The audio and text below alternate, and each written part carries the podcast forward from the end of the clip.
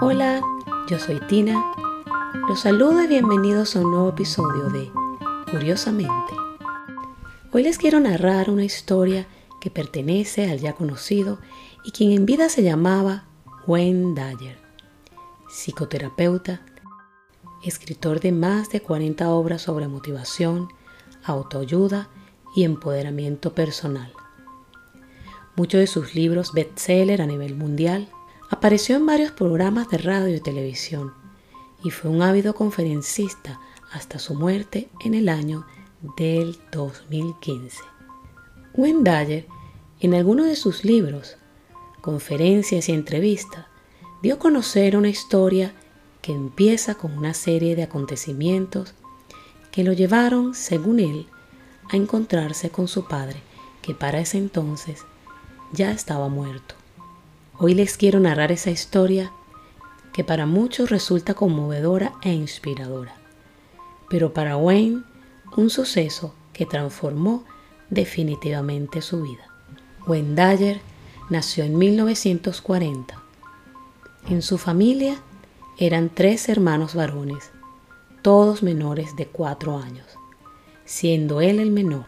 Su padre, que era un alcohólico, los abandonó cuando Wayne apenas contaba con tres años de edad. Y su madre, una joven de 22 años, se vio obligada a entregar a sus tres hijos a vivir en orfanatos. Wayne Dyer, junto con sus hermanos, pasan un periodo de su infancia viviendo como huérfanos hasta que en el año de 1949, cuando él contaba con nueve años, su madre los une nuevamente.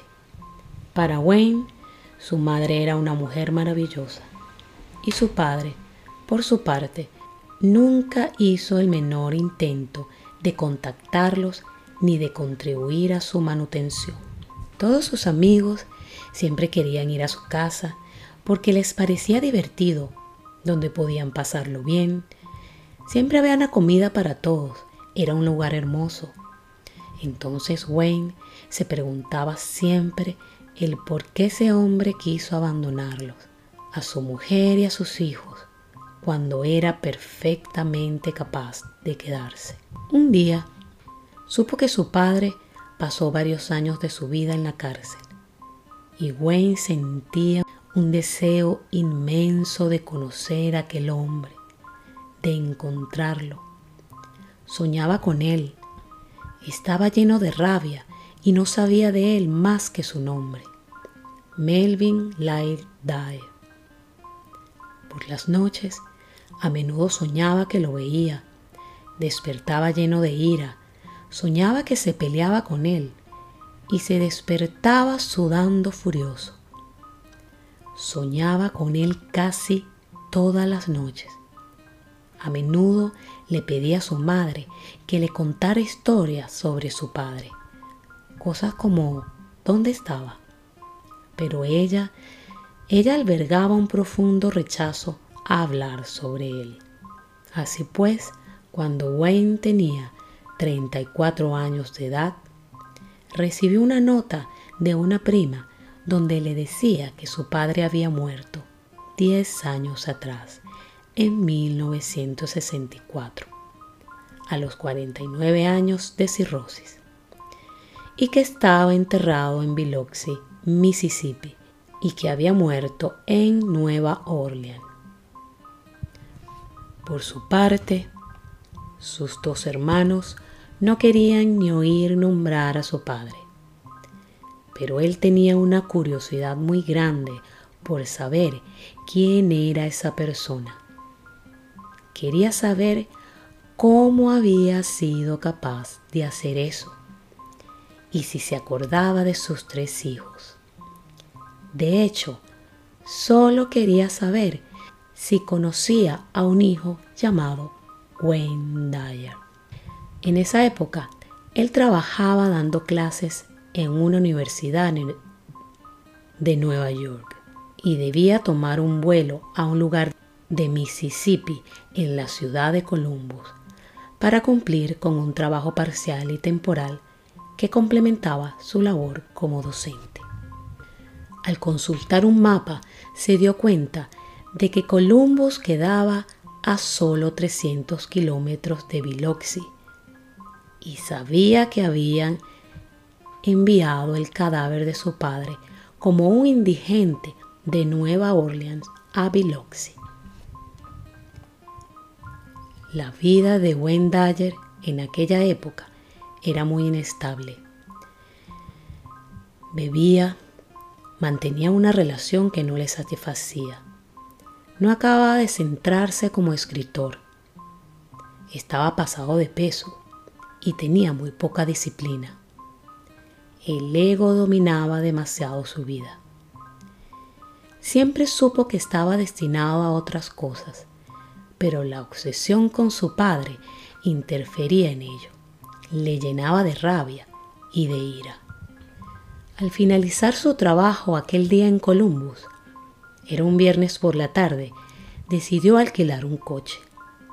Un Dodge Coronet azul del año 1974. En aquella época, los cinturones de seguridad solo se ajustaban a la cintura.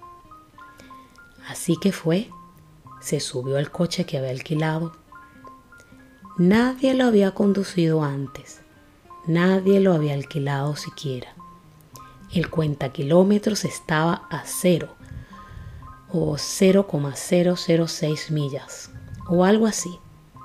Lo habían traído ese día en un camión. Era nuevo. Se subió y cuando se dispuso a ponerse el cinturón, se percató de que no lo tenía, o por lo menos no lo veía. Wayne era un hombre maniático de los cinturones de seguridad, así que se bajó del coche para buscar el cinturón. Y allí, en el suelo del coche, estaba la villa. Estaba envuelta en plástico, pegada con una cinta adhesiva, y esta al mismo tiempo pegada al suelo del coche. Así que lo sacó, le quitó el plástico y allí dentro había una tarjeta de presentación. Echó un vistazo a la tarjeta y decía, Pensión Candle Light, Biloxi, Mississippi. En el dorso había un mapa con indicaciones para llegar a la pensión. Entonces tuvo uno de esos momentos de extrañeza y se preguntó Qué raro, en este coche nuevo sin estrenar.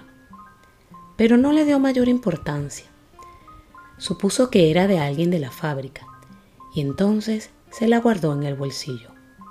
Pero quería ir a Biloxi, así que condujo hasta allí esa tarde, un viernes de finales de agosto.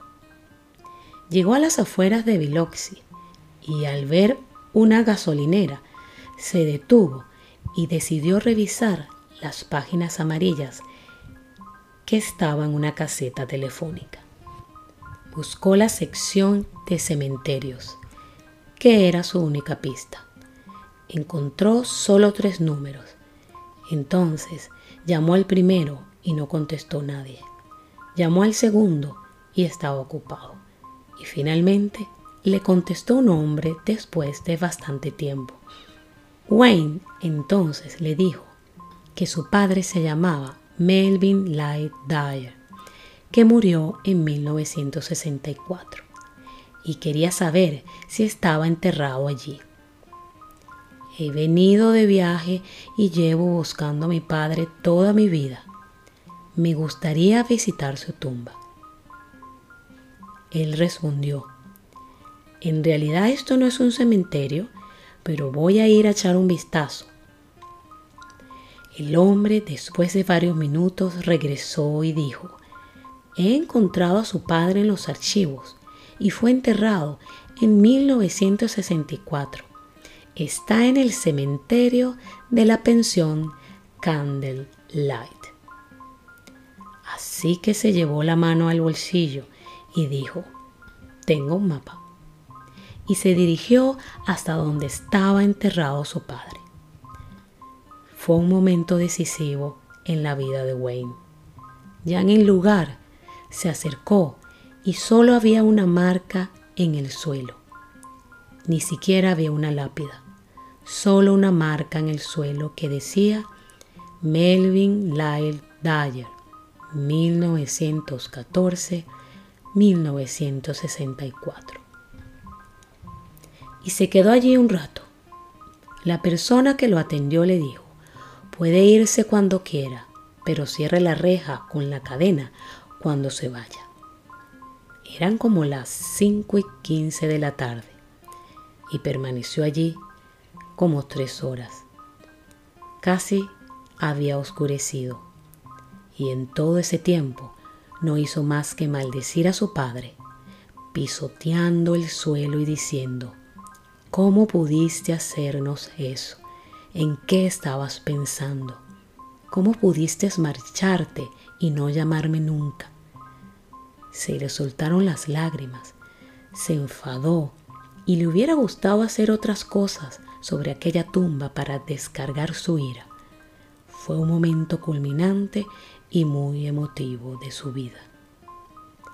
Entonces algo se adueñó de él. Se apoderó de él una sensación que nunca había tenido y le dijo a su padre, te perdono, te perdono. A partir de este momento y para el resto de mi vida, te transmitiré amor. Te veré siempre con afecto. Así que puso la cadena, se alejó en el coche y volvió a casa de regreso a Nueva York. Después de esto, tomó un breve periodo sabático de unas dos semanas y fue a un lugar en Florida.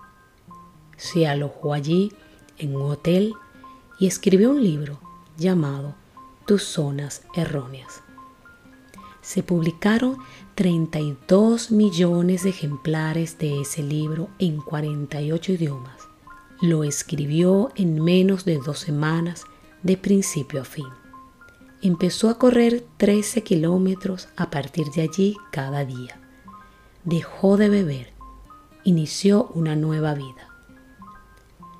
Inició una nueva relación. Llegaron los hijos que había querido. Cambió su dieta. Dejó de comer alimentos tóxicos y de tener comportamientos tóxicos. Y todo lo que fue capaz de crear y lograr en su vida fue posible porque por alguna razón misteriosa una tarjeta de visita había ido a parar a un coche sin estrenar y después a su bolsillo, cuando se disponía a ir en busca de su padre. No tenía ningún tipo de explicación para ello, pero lo que sí sabía era que ese acto le cambió íntegramente su vida y le dio un vuelco. Ahora sabía lo que le ocurrió con su padre. Ese perdón activo fue un instrumento muy potente que sembró en él su propósito de vida y que le permitió crear los programas, los libros que ha escrito y todos los demás, incluidos sus hijos, incluido todo lo que preciaba, incluido su salud, su capacidad de hablar sin leer notas, su voz y también empezó a atraer las personas correctas a su vida. Wendayer dijo, mi padre, la persona que me abandonó cuando era solo un niño, abandonó a mi madre, que se vio forzada a dejar a sus hijos en una casa de acogida, viviendo como huérfanos, fue probablemente la persona que más influyó en mi vida, a quien nunca conocí pero fue ese acto de perdón el que me transformó. Bueno, y este es el final de esta conmovedora e interesante historia. Gracias por escucharme y nuestro encuentro es aquí en una próxima entrega de Curiosamente.